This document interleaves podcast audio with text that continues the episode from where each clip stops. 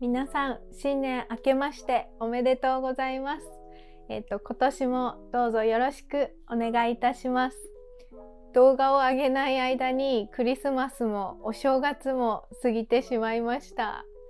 えっと、日本ではクリスマスは、まあ、子供とかあのカップルのイベントっていう感じなんですけどもお正月はあの家族の時間っていうあの感じなんですよね。であの毎年お正月は実家に帰ったりあのみんなで集まったりするんですけども今年はまあねこういう状況が続いているので実家には帰らずに東京で過ごしました。はいもうね1年ぐらい家族に会えてないですね。ちょっと私の実家が遠くてあの飛行機に乗らないと いけないのであの今年1年帰れてないですね。ちょっと寂しいです。はい。えっと今日は久しぶりの動画なんですけどもあの2020年の振り返りと、えっと、2021年の私の目標についてお話ししていきたいと思います。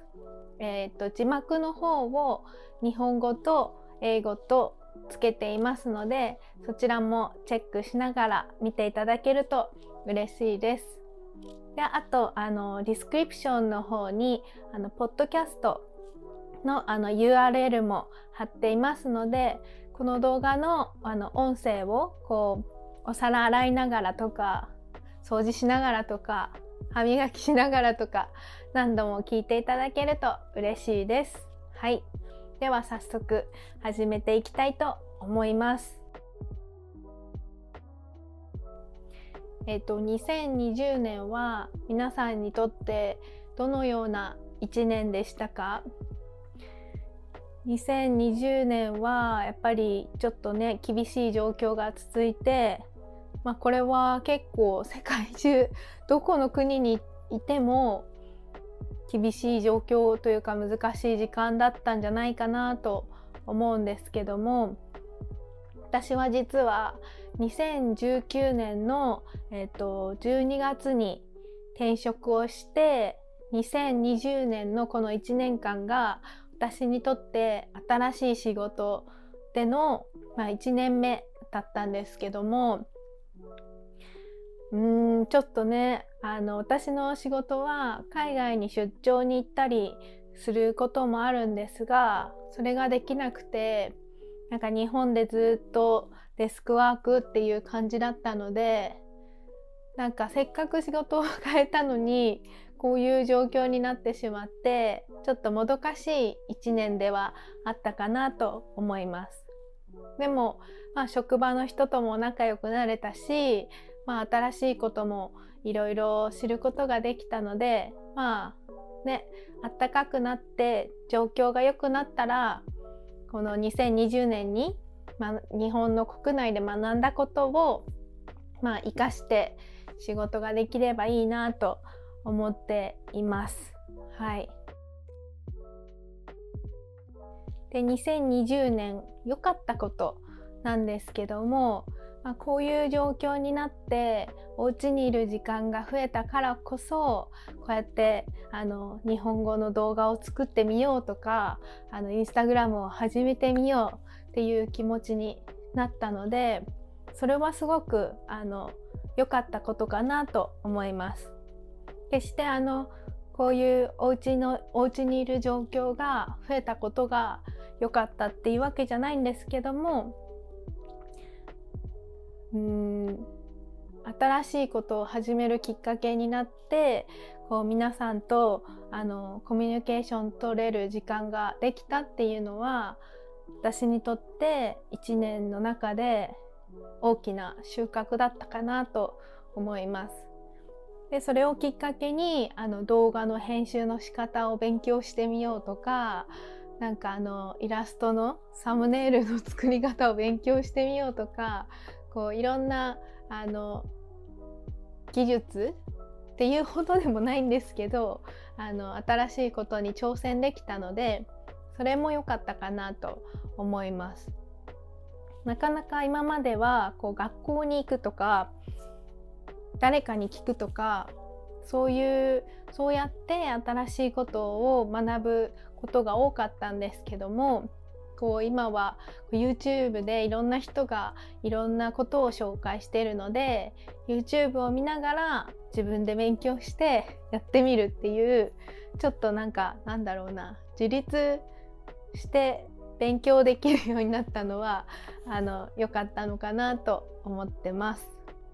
2020年はあの家にいる時間も多くてこうダラダラしちゃったりとかこう生産性のない時間を過ごしてしまってこう何やってんだ自分っていうふうに思うことも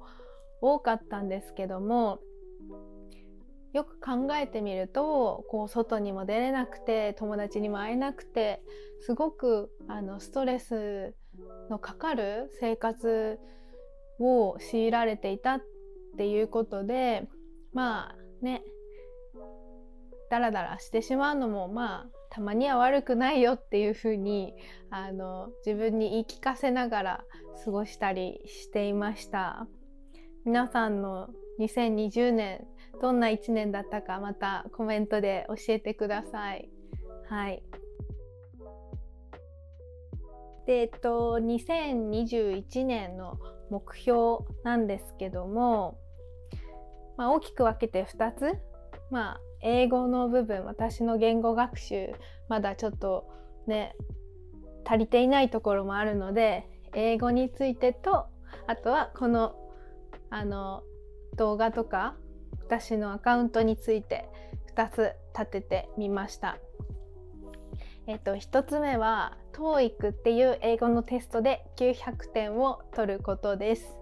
と実は私あの IELTS っていうテストしか受けたことがなくて日本では TOEIC っていう英語のテストがとてもメジャーなんですけどもあのそちらをちゃんと受けたことがなかったのであの受けてみようと思います。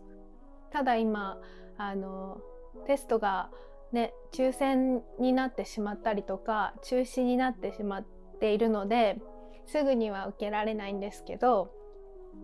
自分で勉強して準備を進めたいなと思ってます。で今暗記っていうアプリ皆さんご存知ですか？あの単語をねこうずっとまあ単語だけじゃなくて覚えることをあのフラッシュカードみたいにできるアプリなんですけどそれで毎日 80, 80単語復習するようにしています。今4日目5日目ぐらいかな？3日坊主にならずに続いてます。はい。でもう一つは英語のスピーキングのスキルを上げることです。日本に帰ってきて丸3年が経ちました。でやっぱりイギリスにいた時と比べるとこうスラスラ出てこないようになってきているので、まあ、なんとか日本にいても英語のねスピーキングの力を維持できるようにあの毎日5分間 YouTube であの好きな YouTuber さんのあの、まあ、英語で話しているのを自分で聞いてあの繰り返してあのシャドーウィングですよね。それを毎日5分間するようにしています。こちらもあの4日目か5日目かな。なんとか続いてます。えっと1年間頑張って続けていけたらなと思っています。で最後にあのこのアカウントについてなんですけどもまあすごく去年はすごく頑張った時期もあればなんかんなかなかモチベーションが上がらない時期っていうのもあったりしてうんあの皆さんにこう定期的にちゃんと同じペースであのお届けできなかったのがちょっと反省しているところなんですけどもですので2021年は、まあ、続けることを目標にしていきたいと思います。まあ頑張りすぎずだらけすぎずこう同じペースで皆さんにあのこの日本語のコンテンツの動画をお届けできたらなと思っております。頑張りますので皆さん今年もどうぞよろしくお願いします。と皆さんのあの今年の目標とか2020年の振り返りとかよかったらあのコメントの方であのシェアしてください。で、えっと、グッドボタンと、えっと、チャンネル登録の方もよろしくお願いします。Thank you for watching. Have a good day. Bye bye.